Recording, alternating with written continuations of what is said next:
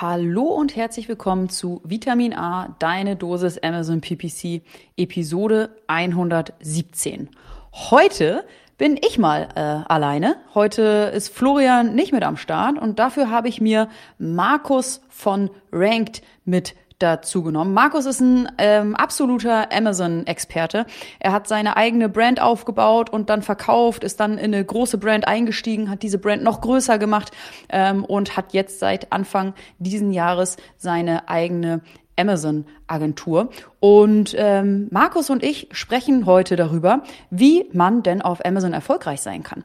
Und wir sprechen über die beiden Säulen, über die beiden ähm, Bausteine, die dafür extrem wichtig sind. Und das ist natürlich einmal das Produkt und einmal der Bereich Marketing, Advertising.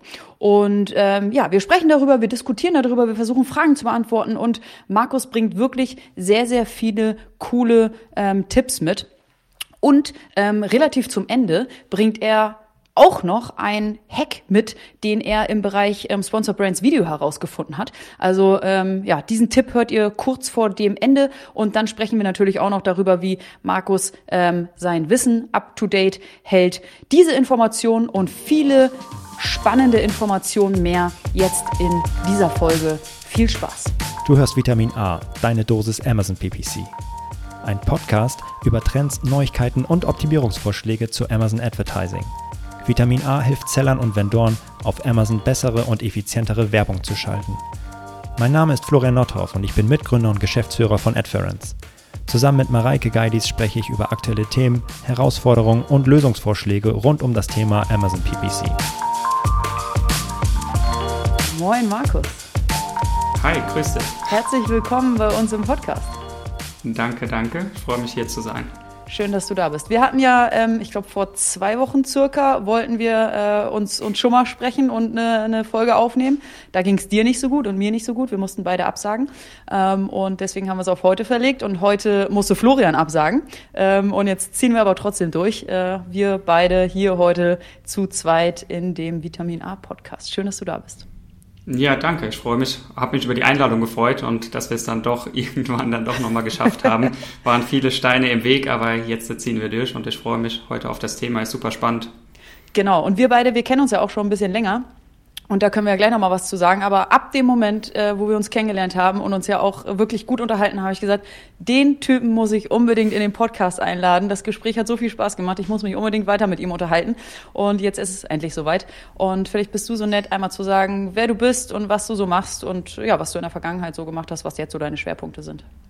Genau, mein Name Markus Wild, ähm, bin im E-Commerce tätig seit 2020. Also 2020 habe ich angefangen, mein erstes Produkt auf Amazon zu verkaufen. Ähm, tatsächlich noch gar nicht so lange, wenn man äh, sich manchmal so mit Sellern unterhält. Habe dort eine Brand aufgebaut, die ich dann 2021 erfolgreich verkaufen konnte und hatte dann einfach die super spannende Möglichkeit, in einer bestehenden Brand Shareholder zu werden und äh, eine Brand im Supplement-Bereich mit dem Gründer zusammen aufzubauen. Die haben wir innerhalb von einem Jahr dann auf siebenstellige Umsätze skaliert.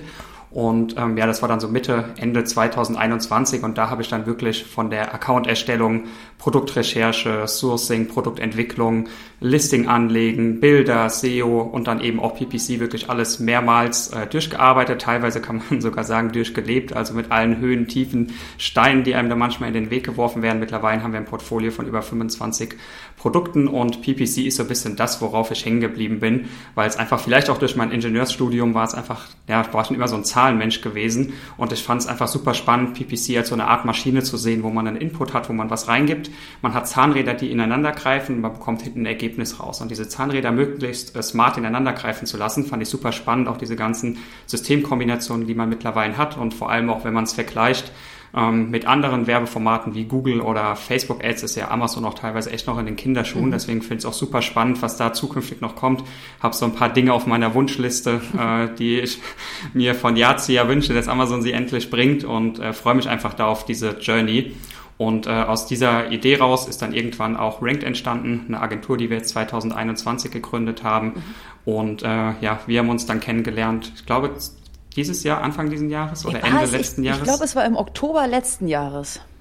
Genau, genau. Da hatten wir äh, auf dem AMC Ventures Event war genau. das gewesen. Äh, Mitte 2021 ist Lukas Marco nämlich auf mich zugekommen und hat gefragt, ob ich nicht als PPC-Experte in dem Inkubator AMC Ventures ähm, dabei sein will. Mhm. Und äh, ja, fand ich eine super spannende Aufgabe, habe ich dann auch gemacht und äh, bin da aktuell auch noch dabei. Und ähm, ja, in diesem Rahmen von AMC Ventures gab es ein Event, wo ihr von mhm. äh, natürlich auch dabei wart. Der Florian hat einen spannenden Vortrag gehalten und äh, wir hatten dann äh, QA gehabt, ein äh, super spannender mhm. Austausch und ähm, darüber haben wir uns dann kennengelernt. Genau. Ja, super spannend, was du äh, schon, schon alles gemacht hast. Auf all die Punkte und noch viel mehr können wir gleich nochmal ähm, ganz kurz äh, oder eben auch länger, wir haben, wir haben genug Zeit, ähm, eingehen.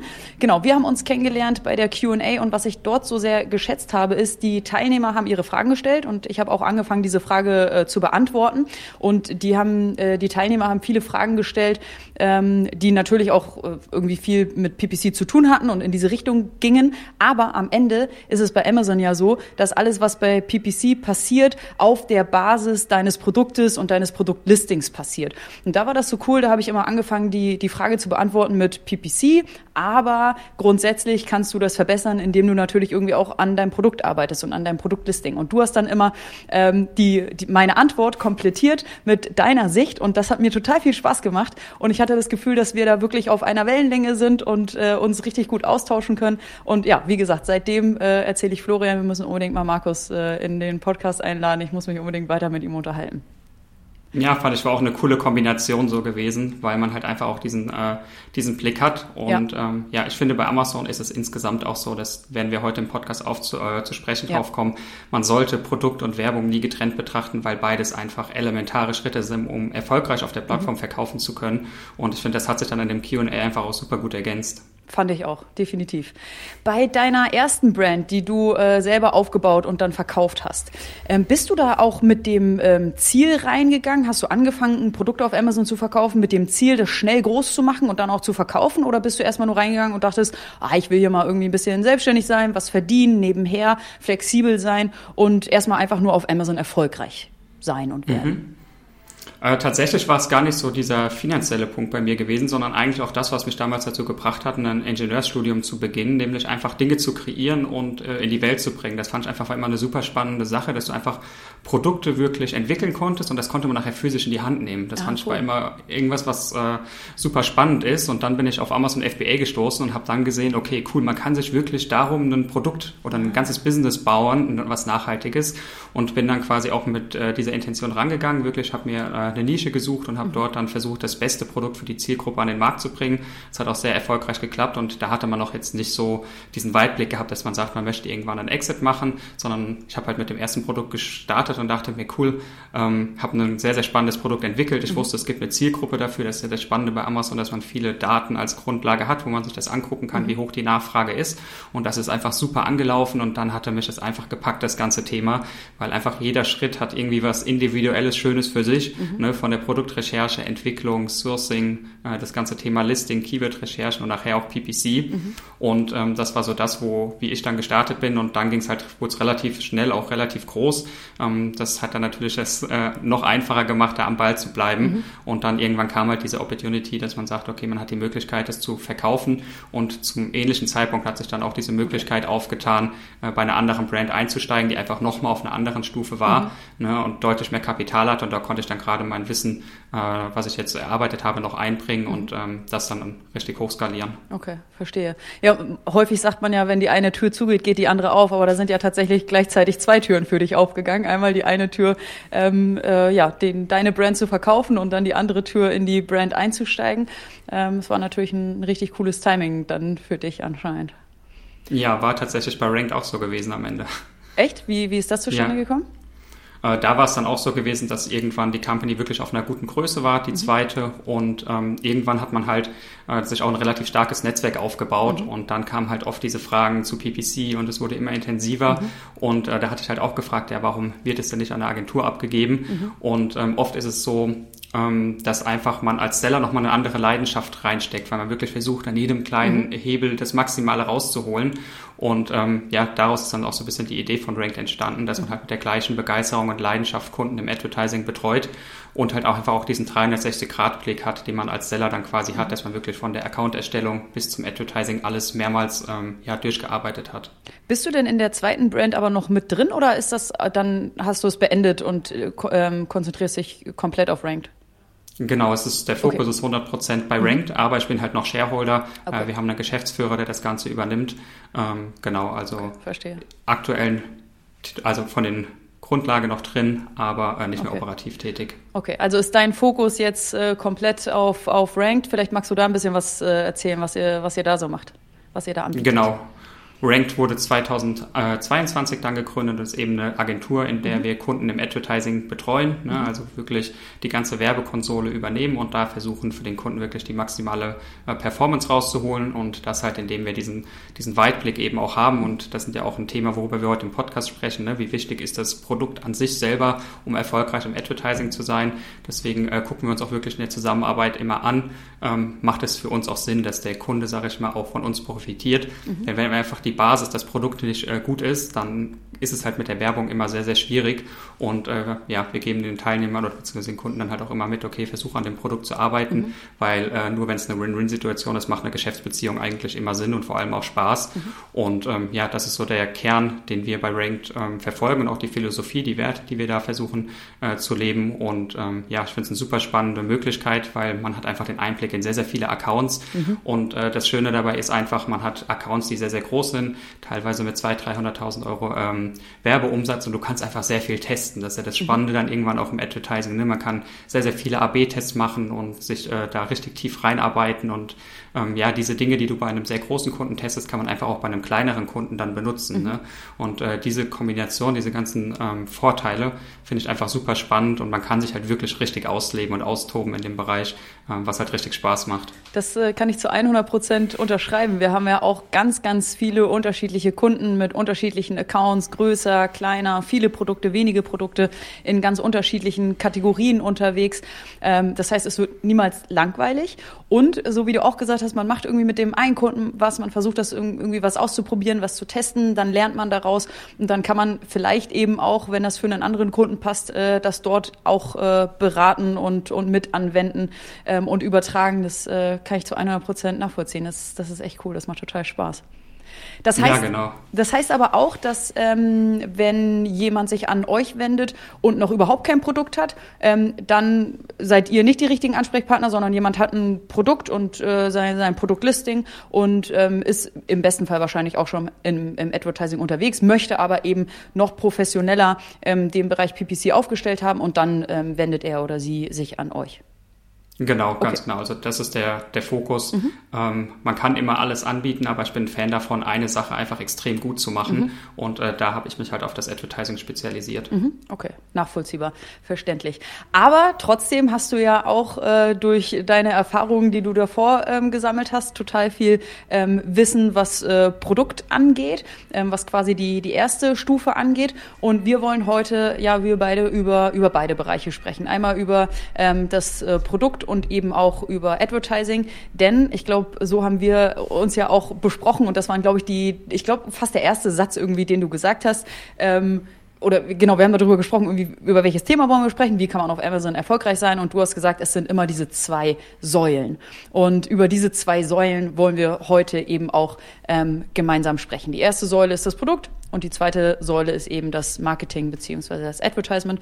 Und ich äh, denke, du gibst mir ähm, recht, wenn ich sage, man sollte immer mit der ersten Säule, nämlich mit dem Produkt anfangen. Das sind nicht zwei Säulen, die nebeneinander stehen, sondern die sich ja auch äh, aufbauen. Das heißt, eigentlich ist äh, das Produkt quasi die Basis und dann als äh, zweiten Baustein obendrauf, so kann man es vielleicht auch nennen, kommt dann das äh, Marketing, das Advertisement. Genau, das ist eigentlich so, so wie man es im Idealfall aufbauen sollte. Und wir hatten es ja im Intro oder in der Einleitung auch schon kurz äh, besprochen. Ne? Wenn du einfach ein extrem gutes Produkt hast, wirst du es mhm. einfach nachher im Marketing deutlich mhm. einfacher haben, dich gegenüber der Konkurrenz durchzusetzen. Deswegen sind das einfach zwei Bereiche. Und es finde ich auch cool, dass ihr hier im Podcast offen dafür seid, in dem PPC-Podcast und auch diese Weitsicht habt, weil das ist genau das, worauf es halt nachher ankommt. Ne? Mhm. Je besser dein Produkt ist, je mehr Wert du mit deinem Produkt schaffst, umso einfacher wirst du es nachher auch vermarkten können. Beide Säulen sind extrem wichtig. Es bringt nichts, wenn du nur eine von den mhm. beiden Säulen Säulen äh, gut beherrschen, man muss wirklich beide Säulen äh, gut können, weil das beste Produkt bringt dir halt nichts, wenn du keine Werbung schaltest, du einfach nicht sichtbar bist, ähm, dann werden deine Kunden nie rausfinden, dass du einfach ein tolles Produkt hast. Ne? Ja. ja, wir haben das äh, sowohl in der Kundenbetreuung als auch ähm, innerhalb des Podcasts sehr, sehr schnell gelernt und lernen müssen, dass wir eben ähm, ja, bei Amazon nicht nur über PPC sprechen, das, sind nicht, das ist nicht ein komplett abgetrennter Bereich, sondern jeder, der auf Amazon Produkte verkauft, muss sich mit mit beiden Sachen auseinandersetzen. Die bedingen sich und äh, deswegen müssen wir, obwohl wir ein PPC-Podcast sind und obwohl wir ein PPC-Tool ähm, anbieten, uns eben auch äh, mit dem Produkt und mit dem Produktlisting auseinandersetzen. Und äh, deswegen freue ich mich umso mehr, dass ich heute mit dir über beide Bereiche und äh, über beide Bausteine ähm, sprechen kann und wird direkt mal mit der ersten Frage ähm, starten. Mhm. Was muss ein Produkt haben oder was muss ein Produkt können, um auf Amazon erfolgreich zu werden und zu sein? Mhm.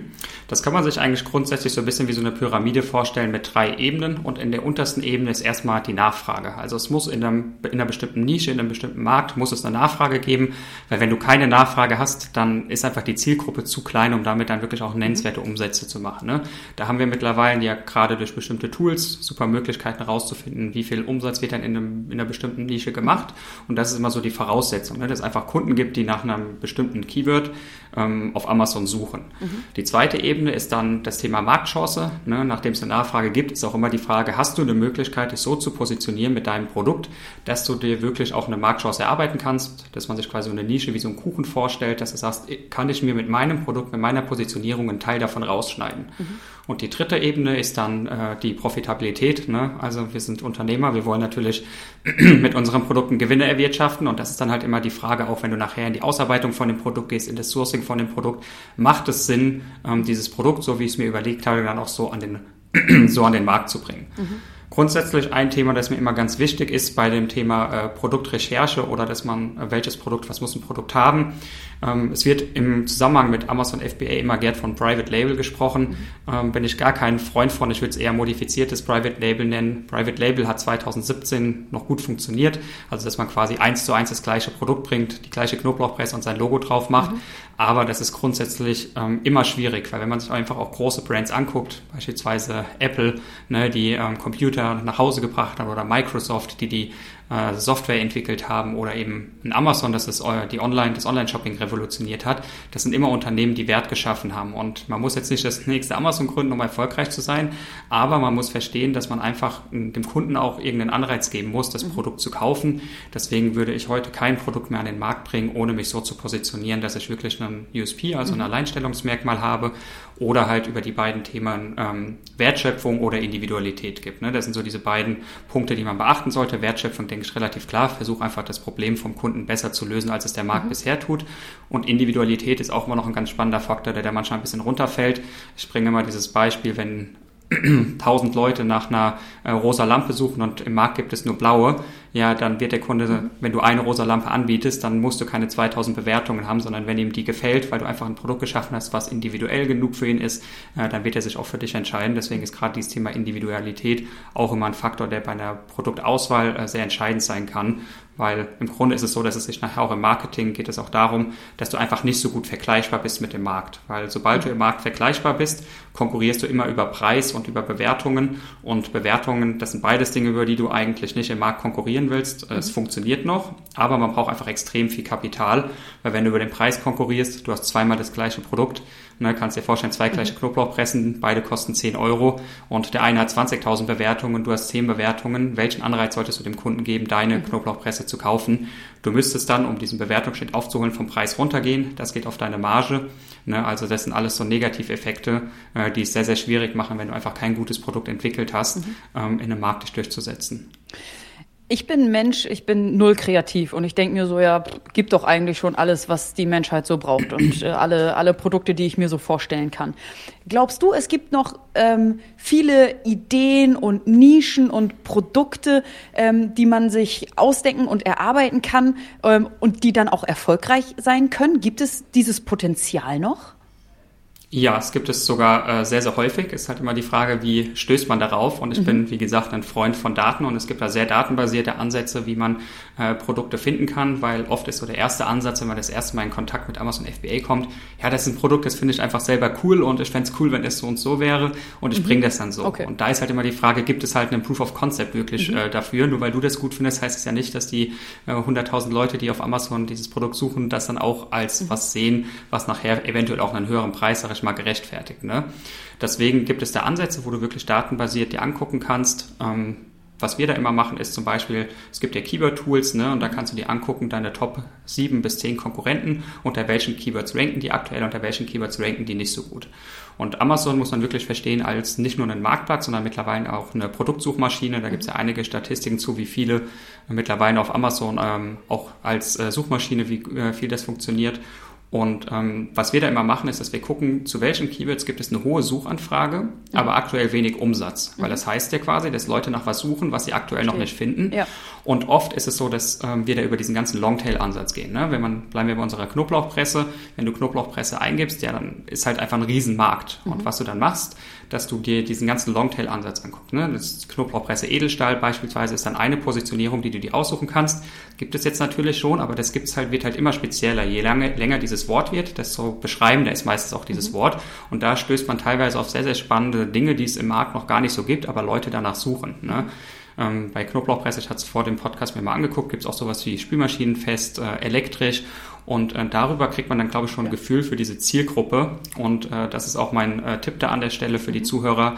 Werdet wirklich zum Experten der Zielgruppe. Ich weiß, dass es extrem aufwendig ist, aber ähm, früher war es so, wenn man äh, einen eine Marktrecherche machen wollte, hat das wirklich Tausende von Euro gekostet. Heute haben wir alles bei Amazon, indem wir halt uns Bewertungen angucken können. Liest ihr wirklich in dem ganzen Markt die Bewertungen durch und nicht nur die 1, 2 und 3 Sterne, sondern auch die 4 und 5 Sterne. Was gefällt den Leuten, was gefällt den Leuten nicht. Liest ihr Blogartikel durch. Oft gibt's dann auch so Fans von bestimmten Produkten, die diskutieren, die sagen, ich finde das cool, ich finde das cool. Guck dir YouTube-Videos an, guck dir die Kommentare von den YouTube-Videos an und tauch wirklich in diese Zielgruppe ein. Und ich verspreche dir, wenn du das machst und das auch so intensiv machst, das ist vielleicht zwei, drei Wochen länger als mhm wenn du diesen Schnellschuss machst. Aber du wirst die Zielgruppe so gut verstehen und so gut kennenlernen, dass du einfach genau verstehst, was will der Kunde wirklich haben. Ne? Und das ist in der Produktentwicklung einfach die absolute Basis und es gibt dir einfach einen höheren Proof of Concept, als halt irgendwas zu machen.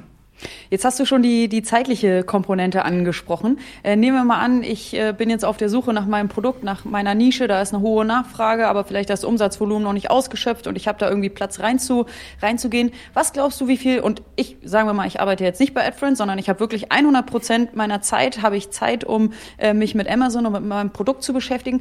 Wie lange brauche ich dafür? Zwei Wochen, drei Wochen, drei Monate? Wie lange brauche ich, bis ich weiß, okay, ich habe mich für das Produkt entschieden und ich weiß auch, woher ich das Produkt bekomme?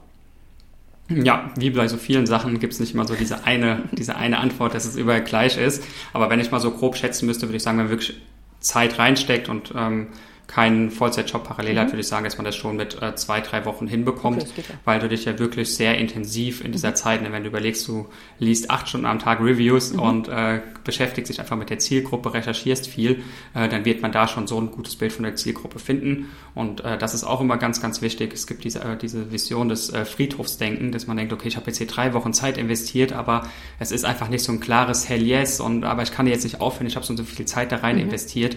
Ähm, an dem Punkt ist es immer noch einfacher zu sagen, okay, wenn, ich dies, wenn es dieses Potenzial einfach in dem Markt aktuell nicht gibt, ne, dann den äh, Schritt zurück zu machen, mhm. neu zu starten, mhm. ähm, weil mit einem falschen Produkt an den Markt zu gehen, kann einfach langfristig ja. extrem viel Zeit und Kapital fressen. Ja. Ja, nachvollziehbar. Und äh, nur noch um einmal, ich weiß nicht, ob ich es richtig verstanden habe, brauche ich die drei Wochen, um meine Zielgruppe zu verstehen? Oder sagst du wirklich, im besten Fall brauche ich drei Wochen, um meine Nische zu finden und mein Produkt zu finden und auch meinen Hersteller zu finden? Mm, die Herstellerfindung Dauert manchmal ein bisschen länger. Das ist auch abhängig davon, ob du nachher in Asien oder in Europa sourst. In Europa mhm. ist es deutlich aufwendiger. Aber ich sag mal, diese drei Wochen waren bezogen auf das Produkt finden, die Zielgruppe mhm. verstehen und sich auch eine okay. Vorstellung davon zu machen, wie möchte ich mein finales Produkt ausarbeiten. Ne? Also okay. bis zu dem Punkt. Und dann ist es ja immer noch die Frage der technischen Umsetzbarkeit. Ne? Du gehst dann auf einen Hersteller zu, äh, musst diesen Hersteller erstmal finden, gehst dann da viel in den Austausch und guckst, ist das überhaupt realisierbar, das, was mhm. ich mir so vorgestellt habe. Gibt es äh, bei der Herstellersuche irgendwas, wo du sagen würdest, das würdest du auf jeden Fall machen oder das würdest du auf keinen Fall machen? Ja, ich würde immer, es war ja lange Zeit so dieses typische in Asien sourcen mhm. auf Alibaba, ähm, ist so der einfachste Weg, aber ich würde tatsächlich immer auch parallel äh, die Herstellerrecherche in Europa ähm, suchen, weil es einfach auch viele Vorteile bietet. Ne? Es gibt da kein richtig oder falsch. Aber ich würde mir von vornherein immer beide Optionen offen halten, weil beides hat halt Vorteile. Meistens kann man in Asien das Produkt ein bisschen einfacher individualisieren, als es in Europa der Fall ist. Dafür hat man in Europa einfach andere Vorteile, wie beispielsweise kürzere Lieferwege. Dadurch hat man weniger Kapitalbindung an, äh, an der Ware. Man hat meistens, äh, wenn man ein, zwei Mal bestellt hat, auch Zahlungsziele, wodurch du dein ganzes Business auch Cashflow positiv gestalten kannst, ne, dass du ein Produkt mhm. bekommst, musst aber erst in 120 Tagen zahlen. Das heißt, du hast die mhm. meistens in diesen 120 Tagen schon abbezahlt, bevor die Rechnung überhaupt fällig wird. Und das sind natürlich Vorteile, wie du nachher extrem schnell äh, wachsen kannst. Deswegen würde ich immer beide Wege fahren. Aber wie gesagt, Europa Sourcing ist wirklich ähm, deutlich aufwendiger, weil es da keine übergeordnete Plattform gibt. Aber auch da gibt es ein paar spannende äh, Strategien, wie man da vorgehen kann, um da dann auch Hersteller zu finden, ähm, ja, wo die meisten wahrscheinlich im ersten Step nicht drauf stoßen. Mhm. Wie hast du, hast du da einen Tipp? Wie, wie kann man da auch gute mhm. Hersteller in, in Europa äh, finden? Ja, die meisten starten ja immer mit diesem typischen Wer liefert was, ne? das ist so diese Anlaufstelle in äh, Europa. Ich bin ein großer Freund tatsächlich von der Google-Recherche und was ich dann immer mache, ist, dass ich einfach, ähm, ähnlich wie ich es bei der Zielgruppenrecherche mache, ne, dass ich mich einfach tief mit dem Markt beschäftige. Das heißt, man hat meistens ein Hauptkeyword, äh, Grillbürste zum Beispiel, das, dann suchst du einfach nach diesem Keyword und äh, dann wirst du, liest du dir halt einfach bestimmte Hersteller durch, die gelistet werden und dann wirst du relativ schnell merken, ist das überhaupt das richtige Keyword, um einen Hersteller zu finden. Mhm. Na, es gibt nämlich immer zwei Arten, um einen Hersteller zu finden in Europa. Einmal über das, äh, das produktbeschreibende Keyword und einmal über das Herstellungsverfahren. Denn in mhm. Europa gibt es ganz, ganz viele Hersteller, die sich auf ein bestimmtes Herstellungsverfahren, zum Beispiel über Kunststoff, Spritzguss oder sowas spezialisiert haben. Und dann wirst du einfach unter äh, einem Lego-Stein jetzt nicht diese Spritzgussfirmen finden, sondern wirst halt tendenziell vielleicht gar nichts finden, weil das unter einem Herstellungsverfahren gelistet wird, diese mhm. Art des Produktes. Deswegen, das wirst du aber dadurch, dass du viel googelst und dich da durcharbeitest, wirst du relativ schnell merken, was sind denn die Dinge, nach denen man suchen muss. Ne? Da gibt es bestimmte Keywords. Äh, kann ein Beispiel bringen, wir haben mal so eine Art Gummiball gebracht und wir haben wirklich, das war ein relativ simples Produkt und es war klar, das muss es in Europa geben. Kunststoff kann man in Europa gut herstellen und wir haben es zwei Wochen lang gesucht, keinen einzigen Hersteller gefunden, mhm. bis ich irgendwann auf einem Artikel darauf gestoßen bin, dass das Verfahren Rotationsspritzgussverfahren heißt.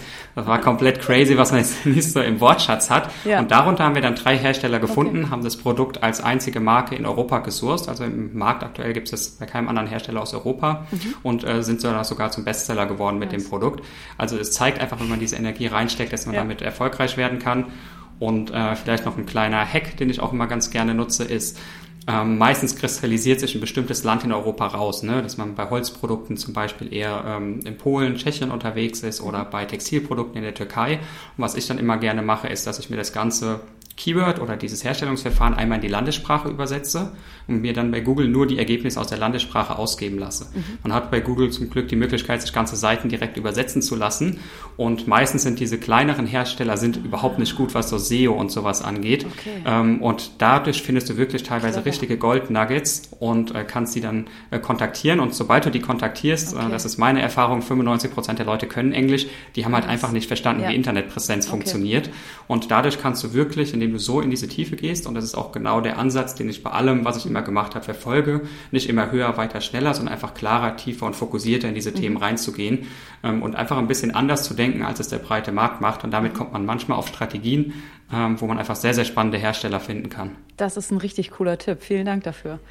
Ich habe verstanden, dass man, okay, ich habe mich für ein Produkt entschieden und dann suche ich einen Hersteller und auch gerne auf äh, verschiedenen äh, Kontinenten und habe dann verschiedene Hersteller. Da versuche ich dann äh, herauszufinden, was sind die Vor- und Nachteile, was sind auch die Preise, gehe mit denen in Kontakt, habe sicherlich auch ähm, äh, Preisdiskussionen. Hört sich für mich aber auch wirklich aufwendig an, bis dann irgendwann ich mich für einen Hersteller entschieden habe, ähm, mit dem dann Verträge unterzeichnet habe und bis dann das erste Produkt überhaupt mal äh, für mich produziert wird. Ja, gerade beim ersten Mal ist es das tatsächlich auch, weil man es sehr, sehr viele Themengebiete sind, in die man sich neu einarbeiten muss. Mhm. Und wenn man das wirklich auf einem guten Level machen muss äh, oder machen will, ähm, dann ist es teilweise auch sehr aufwendig. Mhm. Ähm, zum Beispiel dieses Thema Verhandlungen nachher um den Preis mhm. ist eine eigene Wissenschaft für sich. Mhm. Ne? Ähm, sich damit dann mal auseinanderzusetzen, das kann schon dauern. Wenn ich schätzen müsste, würde ich sagen, beim ersten Produkt, also wenn man wirklich von Null startet, dauert es ungefähr sechs Monate, bis man Krass. so das erste Produkt dann wirklich ja. an den Markt hat. Danach kriegt man es natürlich auch deutlich schneller hin mhm. äh, weil man einfach diese, diesen Skill aufbaut und dann auch irgendwann so ein Feingefühl ist auch so ein bisschen tatsächlich äh, wie Fußball spielen. Wenn man es viel macht, wird man irgendwann besser ähm, und dann kann man sich da wirklich äh, okay. ja, schneller dann an die Produkte nachher kommen. Cool. Ja, vielen, vielen Dank dafür. Das heißt, ich habe äh, mich jetzt für eine Nische entschieden, ich habe mich für ein Produkt entschieden, ich habe einen Hersteller gefunden und äh, mein Produkt wird jetzt produziert und ich fange mal an, äh, mich vorzubereiten, damit ich meine Produktdetailseite erstellen kann. Äh, was, was kannst du uns damit geben? Was hast du da für Erfahrungen gemacht und was hast du da für Tipps für uns? Genau, Produktdetailseite. Ähm ist, denke ich, immer der Punkt, äh, dass du halt versuchst, die maximale Conversion Rate zu er erzeugen nachher. Ne? Und das ist auch genau das, wo das Produkt dann schon mit PPC so ein bisschen ineinander greift, mhm. weil ihr hattet das ja auch in vielen Podcast-Folgen schon erwähnt, wenn du einfach eine doppelt so gute Conversion Rate hast, mhm. ähm, ja, kannst du einfach auch doppelt so viel äh, pro Klick zahlen oder hast einfach die Hälfte vom ACOS nachher. Ähm, von daher ist das ein extrem wichtiger Punkt, die Produktdetailseite und den größten Hebel auf die Conversion Rate haben definitiv die Bilder auf mhm. Amazon. Mhm. Also das muss wirklich äh, eine 10 von 10 oder noch besser eine 11 mhm. von 10 sein. Da musst du wirklich Vollgas geben und da würde ich auch bei den Bildern tatsächlich nicht sparen. Da würde ich mit äh, versuchen, mit den besten Leuten zusammenzuarbeiten. Weil die Aufmerksamkeitsspanne von so einem Kunden auf Amazon, und da finde ich es immer ganz spannend, hinterfrag einfach mal so dein, dein eigenes Kaufverhalten. Ja. Man scrollt durch, die Aufmerksamkeitsspanne ja. wird irgendwo zwischen zwei und fünf Sekunden liegen und ähm, da muss, muss einfach das Titelbild muss einfach sitzen und das ist auch genau dieser Punkt. Ne? Du musst es schaffen, ein Produkt zu kreieren, das auf dem ersten Titelbild, ja. dass der Kunde erkennt, okay, mein Problem wird mit diesem Produkt besser gelöst als mit allen mhm. anderen. Mhm. Ne? Ein Beispiel dafür, was ich mir hier für den Podcast mal überlegt habe, war zum Beispiel ein Wäscheständer. Alle verkaufen einen normalen Wäscheständer und du verkaufst einen, der so beheizbare Stangen hat. Ne? Uh. Und dadurch könntest du zum Beispiel deine Wäsche doppelt so schnell äh, trocknen als mhm. der Rest vom Markt. Und das kannst du halt einfach sehr, sehr gut in einem Titelbild darstellen. Ne? Und das mhm. ist direkt dieser Punkt, wo ich sage, Du wirst es nachher im Marketing deutlich einfacher haben, wenn du siehst, okay, der Kunde, den Wert, den du schaffst, ist einfach, seine Wäsche wird doppelt oder mhm. dreifach so schnell trocken. Ne? Und das kannst du sehr, sehr gut über ein Bild transportieren. Ja. Und das ist genau das, wo du nachher einfach Produkte hast mit einer extrem guten Conversion Rate, in denen du einfach in der Produktentwicklung einen wichtigen Fokus gelegt hast. Ne? Da, da, sehe ich mich äh, als ich als Amazon Shopper. Ich gucke mir die Bilder an, ich äh, gucke mir die ersten ein, zwei, drei Bilder an. Ich freue mich manchmal auch, wenn da irgendwie noch ein Video mit dabei ist. Und ich bin ganz, ganz schlecht im Texte lesen. Ich gucke mir die Bilder an, ich gucke mir das Video an an, ich möchte das Produkt verstanden haben und die Bilder müssen mich überzeugen. Bin ich hier zu 100 Prozent bei dir. Genau. Der zweite Bereich, den man da immer beachten muss, ist halt das Thema äh, SEO. Mhm. Ne, das ist das, auch wenn du die Texte nicht liest, geht es halt darum, dass der Algorithmus dein Produkt ja. als äh, relevant unter bestimmten Keywords äh, einstuft. Deswegen sollte man da im Vorfeld auch eine Keyword-Recherche machen. Mhm. Ihr hattet, glaube ich, vor kurzem sogar eine Podcast-Folge mhm. dazu gemacht. Deswegen da dann gerne nochmal reinhören. Ich glaube, es würde ein bisschen den Rahmen sprengen, wenn wir jetzt im Detail mhm. über Keyword-Recherche sprechen würden. Aber ähm, grundsätzlich beim SEO ist es so, dass man immer so einen Balanceakt finden muss zwischen ja. äh, dem SEO-Part und äh, für den Kunden äh, geschrieben. Mhm. Grundsätzlich würde ich mich im Titel, das ist einfach der wichtigste, hat den größten Einfluss auf den Algorithmus, ähm, da würde ich wirklich den Fokus äh, auf das SEO legen, aber trotzdem, dass es halt nicht einfach mit Keywords aneinandergereiht wird, sondern schon für den Kunden geschrieben, aber da kann man ein bisschen mehr den Fokus auf SEO mhm. legen. Äh, man hat die Backend-Keywords, das ist so die zweithöchste Priorisierung, äh, die Bullet Points und dann im Anschluss die Beschreibung, wo man dann noch Keywords äh, reinpacken kann. Und gerade bei den Bullet Points ich lese sie tatsächlich selten oder sehr, sehr selten. Vielleicht mal bei einem Elektroprodukt, wo ich wissen muss, okay, hat das jetzt einen USB oder hat das jetzt das, was ich brauche wirklich? Ähm, aber sonst liest man die Bullet Points tatsächlich kaum und äh, ja, mit den mobilen Daten wird es teilweise sogar noch unrelevanter. Ähm, das muss man sich dann wirklich von Fall zu Fall angucken, weil gerade aus diesem SEO-Part kann man auch sehr, sehr viel rausholen. Mhm. Auch hier mal so eine, eine circa zeitliche Einschätzung. Was glaubst du, wie lange man braucht, um Fotos, Videos, Produktdetailseite zu, zu produzieren, zu erstellen? Eine gute? Mhm. Mhm. Äh, Fotos ist immer, das würde ich rechtzeitig angehen, das Thema, weil die reine Arbeit, hätte ich geschätzt, sind vielleicht eine Woche, mhm. aber Produktfotografen, gerade die, die sehr, sehr gut sind, mhm. haben auch sehr, sehr wenig Zeit. Das heißt, da sind teilweise Vorlaufzeiten von zwei, drei Monaten. Ähm, deswegen würde ich es hier in dem Fall immer so machen, dass man wirklich, wenn man sich für das finale Produkt entschieden hat, ne, bevor es in die Großproduktion geht, würde ich mir immer so eine Art Golden Sample erstellen lassen, wo quasi das Produkt zwei, drei Einheiten produziert werden und die schickst du dann zu deinem Designer und der hat dann wirklich in der Zeit, wo produziert wird, kannst du die Zeit effektiv nutzen, indem der dann einfach ja schon diese Produktbilder erstellen kann. Ähm, deswegen bei Produktfotografen, gerade die, die sehr, sehr gut sind, kann das auch mal ein bisschen länger dauern. Ähm, Keyword-Recherche, hätte ich gesagt, wenn man es wirklich intensiv hinsetzt, sind das auch zwei Tage, die man da investieren muss. Mhm. Ähm, und dieser SEO-Part, hätte ich gesagt, auch nochmal einen Tag, wenn man es wirklich auf einem Top-Level machen will. Ne? Und ähm, damit hat man eigentlich, glaube ich, einen ganz guten Richtwert, wie lange sowas dauern kann. Ja. Verstehe. Um jetzt einmal nur den ersten Teil so ein bisschen zusammenzufassen. Du sagst, ähm, es gibt Nischen und es gibt Produkte, die man finden kann, ähm, die ein USP haben sollten, mit dem man dann auf Amazon auch wirklich erfolgreich sein kann. Aber man muss Zeit investieren und ähm, sich, sich wirklich darauf einlassen und in die Tiefe gehen, damit das am Ende auch gut wird. Genau, genau. Das ist eigentlich so die Kern, der Kern davon.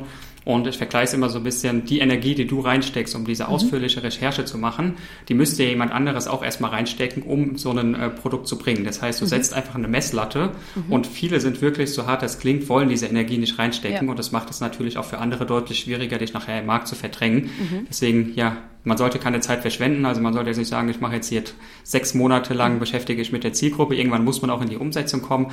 Aber tendenziell ist meine Erfahrung, dass die Leute sich eher zu wenig als zu viel damit beschäftigen. Ja, ja verstehe. Eine Übergangsfrage, bevor wir dann in den zweiten äh, Bereich, in den zweiten Baustein, nämlich das Marketing übergehen.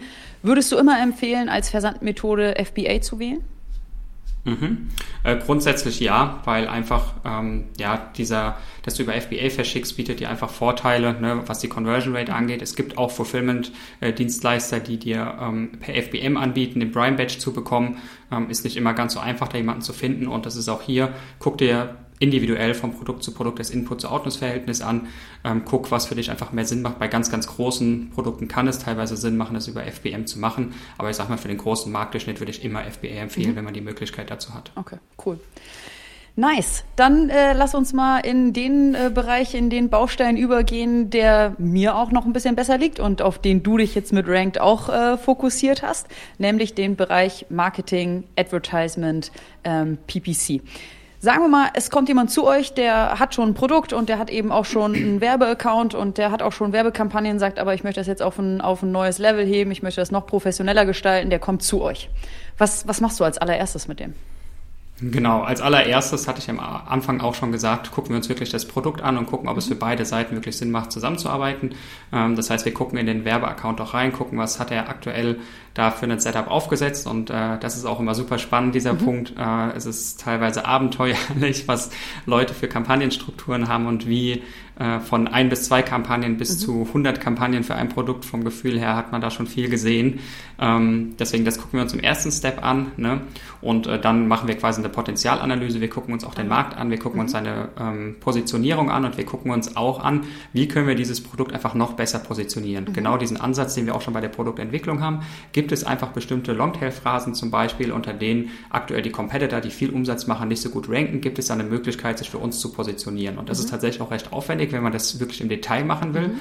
Ne, aber du kannst einfach langfristig extrem viel damit rausholen, selbst wenn es ein Keyword ist, was nachher ein, zwei Sales im Monat macht. Aber wenn du das einfach mit 10, 20, 30 Keywords machst, dann hast du einfach einen Vorsprung mhm. gegenüber anderen und äh, damit kannst du dich einfach extrem gut positionieren. Das heißt, wir machen dann wirklich eine Analyse und gucken uns nicht nur sein Produkt an, sondern gucken uns auch den Markt an und mhm. machen so eine Abschätzung, ähm, ja, was ist denn für ein Potenzial insgesamt in diesem mhm. Markt für dich da. Äh, damit gehen wir dann in den Call rein und gucken, ob es dann für alle Seiten Sinn macht, dass es zu einer Zusammenarbeit kommt. Mhm. Ja, spannend. Das hört sich wirklich sehr, äh, sehr professionell an und auch, auch hier wieder in die Tiefe gehend. Äh, es mhm, setzt sich genau. fort. Gibt es dann, also sagen wir mal, ihr, ihr entscheidet euch dann, beide Seiten entscheiden sich äh, zusammenzuarbeiten. Gibt es Stellschrauben, wo du sagst, die drehen wir jetzt sofort, weil ich weiß, das hebt dein Potenzial kurzfristig schnell und dann setzen wir zusätzlich langfristige Strategien auf? Ja, es gibt immer ein bestimmtes äh, Kampagnen-Setup, sag ich mal, wo, mhm. wo du gucken kannst, das sind einfach Pflichtkampagnen, die du mhm. drin haben solltest. Äh, und wenn die Kampagnen fehlen, die setzt man mhm. eigentlich immer sofort auf, weil man einfach Potenzial liegen lässt. Meistens ist es so, dass die Leute mit Sponsored Product anfangen. Bei Sponsored Brand dann wird schon ein bisschen dünner und mhm. zu Sponsored Display kommen die mhm. wenigsten. Mhm. Und da ist halt einfach, ist auch immer ein bisschen abhängig von der Größe und von der Zielsetzung äh, der Kunden. Also was wollen die Kunden wirklich haben, ne? Aber grundsätzlich sage ich schon, dass man halt diese Kampagnen dann wirklich in der Breite auch aufbaut, dass man mhm. verschiedene Säulen aufbaut. Ähm, viele haben beispielsweise gar nicht dieses Thema Competitor drin, viele mhm. schützen ihre eigene Marke nicht und das sind einfach Dinge, ähm, ja, die solltest du sofort aufsetzen. Und was wir parallel immer empfehlen, ist einfach, dass man von vornherein nochmal diesen ganzen SEO-Part angeht, weil da kann man tatsächlich, wenn man das extrem professionell macht und eh schon diese, in diesen Markt reingegangen ist, die Analyse gemacht hat, kann man da natürlich auch noch einiges rausholen. Mhm. Weil wenn wir einfach sehen, es gibt bestimmte Bereiche, wo wir dich noch besser positionieren können, macht es natürlich Sinn, das im SEO auch so zu gestalten, mhm. dass du genau in diesen Bereichen vom Algorithmus als relevant mhm. eingestuft wirst. Ja, Nachvollziehbar. Okay, das heißt, ihr guckt einmal, welche Kampagnen, äh, kurzfristig, einmal, welche Kampagnen sind vorhanden und ähm, baut diese dann aus mit weiteren Kampagnentypen, aber eben auch mit weiteren Strategien im Sinne von, ich schütze meine eigene War äh, Marke, aber ich attackiere auch Wettbewerber. Ähm, und äh, ja, genau, du hast gerade gesagt, ihr habt die Analyse gemacht, ihr habt äh, Wissen, ähm, ihr möchtet euch jetzt für gewisse Keywörter spezialisieren und da reingehen und dann ist es ja nur total sinnvoll, ähm, diese dann eben auch in die Produktdetailseite mit zu, mit zu integrieren, damit auch hier wieder ähm, PPC und also SEA und SEO eben auch ineinander greifen. Genau, genau, okay. das ist so der Kern davon. Ja. Und was sind so langfristige ähm, Strategien, die ihr mit Kunden fahrt? Sagt da eigentlich immer der Kunde, ich, er möchte das und das? Oder sagt ihr auch, ähm, wir können das und das empfehlen? Oder ist das ein Zusammenspiel? Genau, das ist tatsächlich ein Zusammenspiel und das ist ja auch das äh, Schöne, wenn ein Kunde zu uns kommt, weil wir einfach auch sagen können, das sind deine Möglichkeiten, das mhm. sind die Erfahrungen, die wir selber gemacht haben. Wir können dem Kunden natürlich die Entscheidung nicht abnehmen, es ist sein Unternehmen, er muss im Endeffekt die Entscheidung treffen und auch ähm, die Verantwortung dafür tragen. Aber wir haben natürlich extrem viele Kunden, die man betreut, das heißt, man sieht, was hat funktioniert, was hat nicht so gut funktioniert mhm. und bei uns ist wirklich auch, dass jeder Kunde ein anderes Kampagnen-Setup hat. Ich vergleiche das immer so ein bisschen, also es gibt so ein Standard-Setup, was gut ist, wo mhm. man auch gute Ergebnisse erzielen kann. Ne, das ist dann so ein Anzug, den man im Geschäft kaufen kann und es gibt einen Maßanzug. Und mhm. das ist genau dieser Punkt, den wir dann langfristig versuchen für den Kunden rauszufahren. Was ist für dich das beste Kampagnen-Setup? Und das wird dann immer ein immer besserer Fit. Ne? Wir testen mhm. neue Kampagnen, wir gucken, wie können wir, was funktioniert gut, was funktioniert nicht so gut mhm. ähm, und machen natürlich deutlich mehr dann von dem, was gut funktioniert, weniger von dem, was nicht so gut funktioniert und sind viel in, diesen, in diesem Testen drin mhm. und halt auch vom Implementieren, weil wir beispielsweise ein anderes Produkt haben in einer ähnlichen Kategorie und dort schon mhm. Erfahrungen gesammelt haben. Und so wird es einfach mit der Zeit langfristig ein immer besserer Fit und die übergeordnete KPI, nach der wir uns dann langfristig mhm. orientieren, ist für den Kunden der Deckungsbeitrag. Mhm. Wenn gar kein Freund weiß, ACOS ist immer wichtig und die Leute äh, freuen sich immer über einen ACOS von 5%, aber langfristig sollte man gucken, äh, dass äh, dein TACOS, also ein übergeordneter ACOS, der auch die organischen mhm. Sales berücksichtigt, dass das für den Kunden einfach den meisten Gewinn erwirtschaftet. Mhm. Das ist für mich die KPI, nach der du langfristig im Markt optimieren solltest. Ja, ja, äh, total, äh, ja, cool, definitiv. Ähm, ich meine, der ACOS, der ist halt so greifbar, ne? An diese Zahlen kommt man super einfach ran. Das ist äh, eine, eine KPI, die im Markt so umherschwirrt, wo jeder drüber redet. Ähm, aber ich bin total bei dir. Der, der TACOS ist, ist viel genauer und viel wichtiger und am Ende natürlich auch die, die Gewinnmaximierung. Ähm, womit wir häufiger mal äh, zu tun haben und Probleme haben, ist, dass äh, Seller uns auch fragen, ja, wo kriege ich denn mein Tacos her oder wie kann ich denn meinen Gewinn ausrechnen, ähm, dass wir auch bei, bei sowas unterstützen müssen. Ähm, habt ihr diese Herausforderung auch oder arbeitet ihr vor allem mit Kunden zusammen, die sich in den eigenen Zahlen schon sehr, sehr gut auskennen?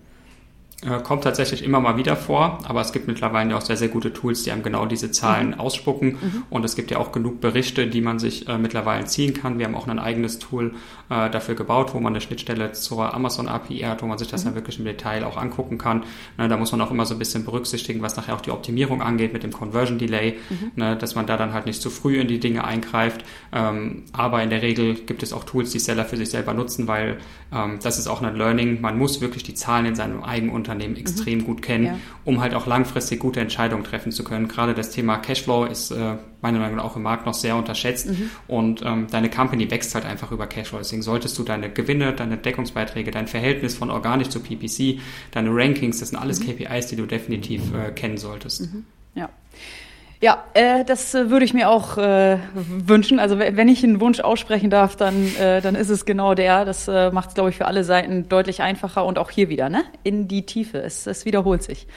Ähm, genau. In eurer Potenzialanalyse sagt ihr da auch, hey, wir sehen für dein Produkt auf diesem Markt ein Potenzial von einer Gewinnmaximierung von X und daran äh, messt ihr dann euren Erfolg oder ähm, ist das dann auch irgendwie so Work in Progress und man versucht einfach in Anführungszeichen äh, die, den Gewinn überhaupt mal äh, zu, zu erhöhen und sei es nur ein kleinen Schritt.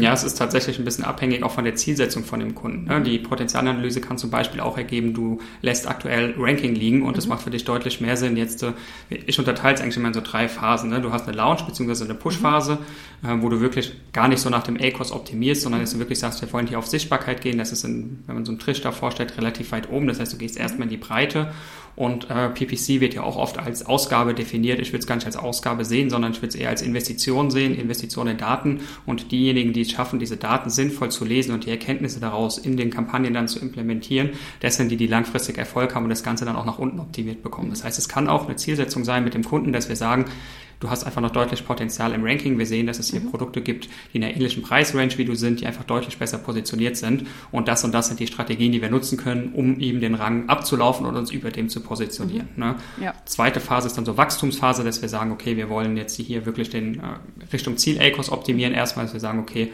das gibt auch Kunden, die sagen, das ist unser, unser Ziel TACOS, den wollen wir unbedingt erreichen. Wir haben nur das und das Budget. Ähm, und die dritte Phase ist dann die Abschöpfungsphase, dass du wirklich versuchst, dich maximal im Markt äh, zu behaupten und vor allem auch, das ist auch teilweise eine Herausforderung, diese Top-Position, die man sich teilweise teuer erkauft hat, über Daten dann auch zu halten. Mhm, das heißt, da gibt es dann unterschiedliche äh, Zielsetzungen. Man kann halt nie zu 100 Prozent sagen, hier, äh, wenn wir das und das aufsetzen, wirst du den und den Deckungsbeitrag zusätzlich machen. Das wäre so ein Blick in die Glaskugel und das fände ich auch nicht seriös, wenn man das sagt, ja. sondern man, die Realität äh, wird einem das Ganze zeigen. Äh, wir geben Potenziale mit an die Hand. Wir sagen, das ist unserer Erfahrung nach die Dinge, die wir umsetzen sollten, um langfristig erfolgreich zu sein. Ähm, geben die Risiken mit, geben mit, ähm, ja, wie hoch die Chancen sind, dass das Ganze passiert. Mhm. Und dann muss halt in Kombination eine Entscheidung getroffen werden. Und äh, ja, mit diesem Ansatz fahren wir eigentlich ganz gut. Ja, das äh, hört sich wirklich seriös an.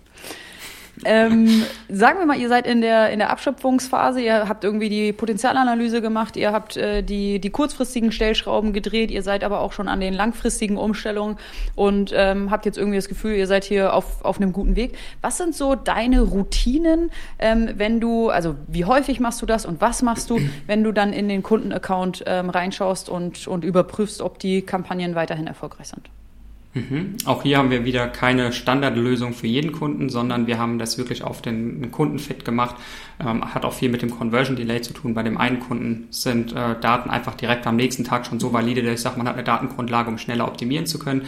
Es gibt andere Kunden, da haben wir teilweise Conversion Delays von einigen Tagen, die auch relativ groß sind, dass wir sagen, okay, hier müssen wir später äh, das Ganze machen, aber im Schnitt würde ich mal sagen, man guckt schon jeden Tag in die Performance rein und ähm, gibt dann bestimmte Routinen, die man macht, zum Beispiel auf täglicher Ebene ist es einfach extrem wichtig. Gibt es eine Kampagne, die beispielsweise nicht läuft und dann guckt man sich an, warum läuft die nicht, um da einfach so schnell wie möglich reagieren zu können. Ne? Macht keinen Sinn, 14 Tage zu warten und dann mhm. siehst du, oh, hier ist ja eine Kampagne nicht, die nicht mehr läuft, sondern das sind Dinge, die du auf Tagesebene machst, genauso wie das Thema äh, Budgetmanagement. Ne?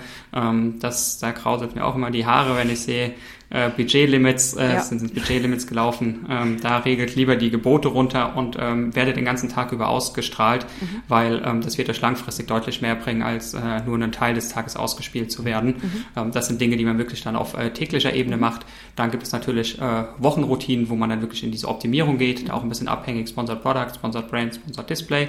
Ne? Ähm, das sind dann Wochenroutinen, die du durchführst, beispielsweise auch sowas wie Gebotsanpassung nach Platzierungen, dass man sich das mhm. regelmäßig anguckt. Da hat man dann bestimmte Zeiträume. Das äh, bin ein Freund davon, auch immer ins Big Picture zu gehen und sich große Entwicklungen mhm. anzugucken. Wie ist denn der Trend?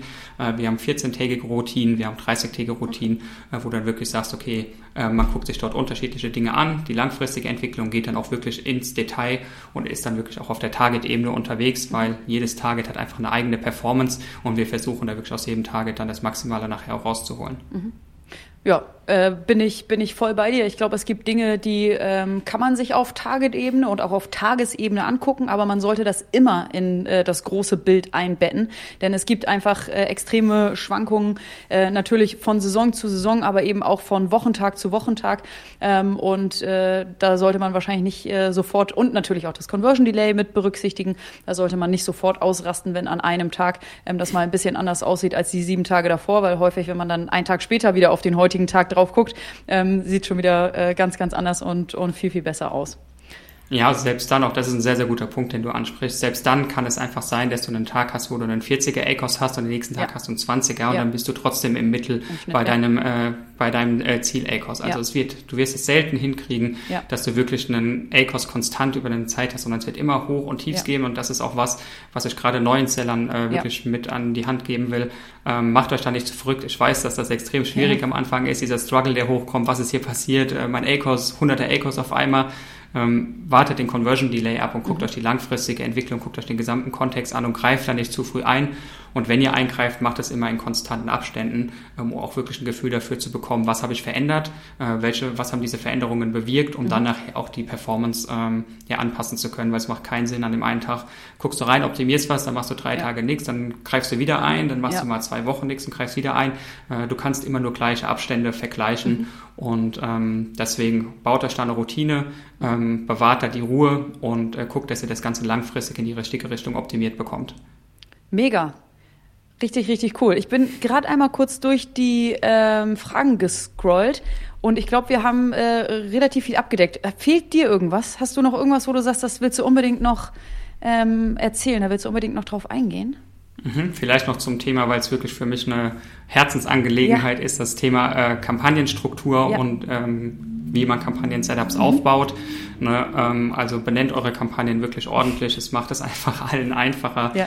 ähm, dass man einfach weiß, wozu ist diese Kampagne da. Achtet darauf, dass es nicht zu so viele Doppelungen gibt, mhm. ne? dass wirklich jeder Sale nachher einer Kampagne zugeordnet werden können, kann. Achtet da darauf, dass äh, man mit Negativ-Keywords mhm. arbeitet ähm, und ja, baut euch diese regelmäßigen Routinen. Ähm, ich habe noch einen kleinen einen kleinen Hack vielleicht mitgebracht, weiß nicht, ob der eine oder andere ihn schon kennt, zur Conversion-Optimierung bei Video-Ads. Mhm. Ja, das haben wir vor kurzem bei einem äh, Kunden getestet und ich fand es einfach eine super spannende Studie, die wir da gemacht haben, die ich gerne hier äh, teilen will, wenn das mhm. passt. Ja, definitiv, auf jeden Fall, raus damit. Okay, cool. Äh, Video-Ads ist ja tatsächlich auch was und das ist auch immer so ein Punkt. Ne? Wie kann man äh, durchschnittlich, wenn man sich die Statistiken mal anguckt, sieht man einfach, dass die Kosten per Klicks immer weiter hochgehen. Ne? Und Werbung wird einfach immer teurer. Und wie kann man da entgegenwirken? Meistens, indem man ganz vorne dabei ist. Wenn irgendwas Neues kommt, testet mhm. das sofort, guckt euch das an, setzt mhm. euch damit auseinander. Das sind meistens Dinge, die viele noch nicht machen und dadurch kann man teilweise Werbeplätze sehr, sehr günstig einkaufen und diesen steigenden Kosten per Klicks einfach entgegenwirken. Das ist genau wie dieser Punkt, ne? Nicht höher, weiter, schneller, das machen, was alle machen, sondern seid dabei, wenn es neue Dinge gibt, geht in die Tiefe, setzt euch damit auseinander äh, und guckt, dass ihr da das Maximale rausholt. Video-Ads sind dann ein super Beispiel. Äh, ich weiß gar nicht, es gibt heute auch noch viele Accounts, die Video-Ads nicht nutzen, obwohl ja. sie eine extrem große Werbefläche sind. Mhm. Und ähm, was ich vor kurzem, wo wir vor kurzem drauf gestoßen sind, ist einfach, dass einige Accounts äh, bei Video-Ads das Autoplay äh, deaktiviert mhm. haben ne, bei Kunden. Und da ist immer der Punkt, dass wenn ein Kunde durchscrollt, der Vorteil von der Video-Ads sind diese dynamischen Bilder, ne, dass das einfach nicht mehr gegeben ist und dieser erste Frame, den man sieht in der Video-Ad, ist jetzt überhaupt nicht conversion optimiert. Das ist meistens irgendwas Verschwommenes und äh, wenn jetzt eine, eine Video-Ad oder ein Kunde dieses Autoplay nicht aktiviert hat, dann lässt du einfach extrem viel Potenzial liegen.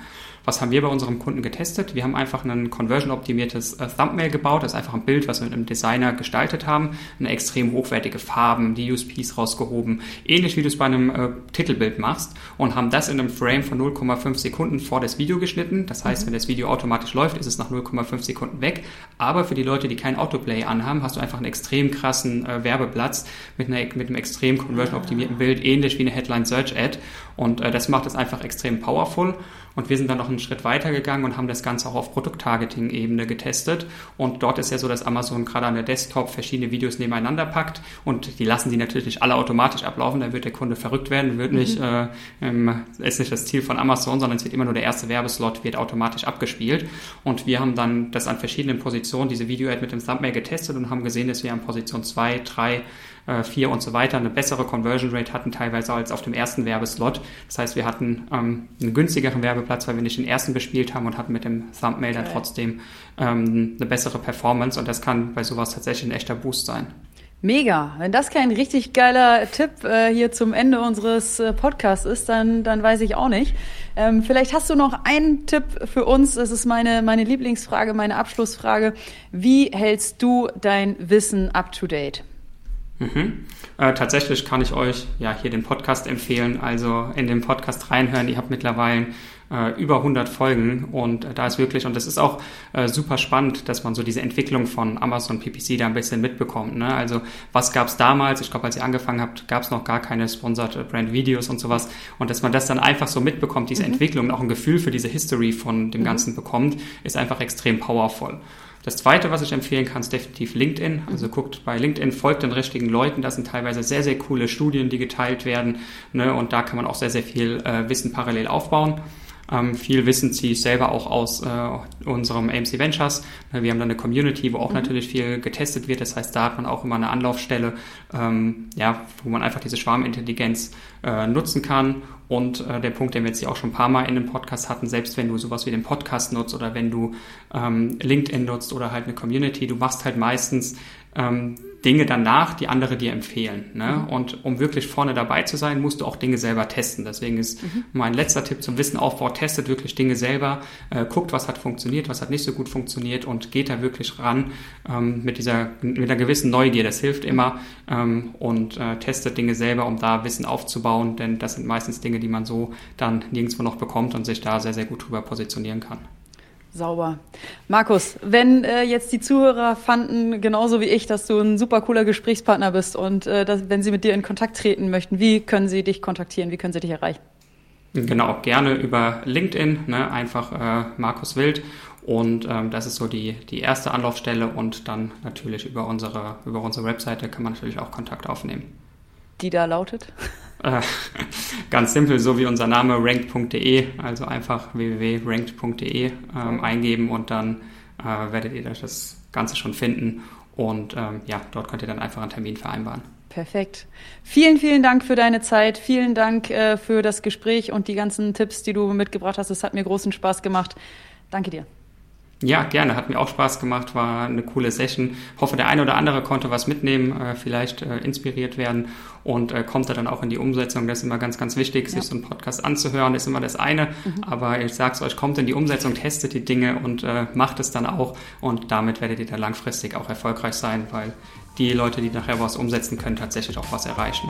Das stimmt, wahre Worte. Viel Spaß. Ciao, ciao. Ciao. Das war Vitamin A, deine Dosis Amazon PPC. Für Fragen und Feedback schaut direkt in unserer Discord-Community vorbei. Diese erreicht ihr unter adference.com/discord. Hier kannst du dich mit anderen Amazon PPC-Profis, Sellern und Vendoren rund um die Themen Amazon und Amazon Ads austauschen. Vielen Dank fürs Hören und bis zum nächsten Mal.